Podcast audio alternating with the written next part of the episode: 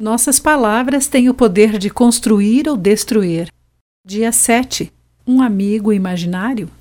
Leia Romanos 1, de 18 a 25. Há pouco tempo, ouvi falar sobre este outdoor ao longo da estrada. Deus é um amigo imaginário. Escolha a realidade, será melhor para todos nós.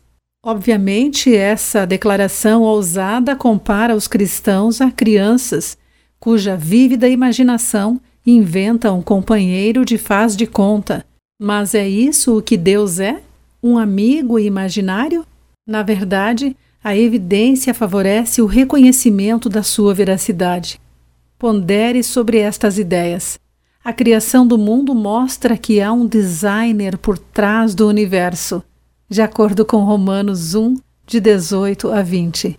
A consciência indica um legislador por trás do sentido do que é certo ou errado para cada ser humano, conforme Romanos 2, 14 e 15. A criatividade que expressamos em música e arte reflete o mesmo atributo que o Criador também possui, conforme Êxodo 35, versículos 31 e 32. Cristo revela como Deus é em forma humana, de acordo com Hebreus 1, versículos de 1 a 4. E a comunhão do Espírito no coração do cristão manifesta a realidade de Deus, de acordo com Gálatas 5, versículos 22 e 23.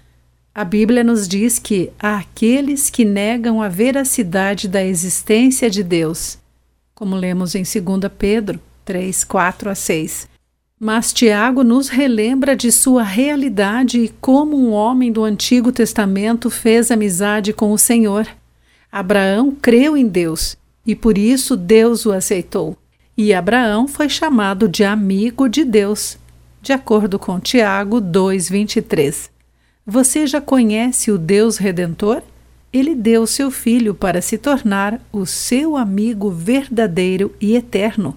Conforme João 15,15, 15, Jesus o convida ao privilégio da amizade com ele. Você é amigo de Cristo?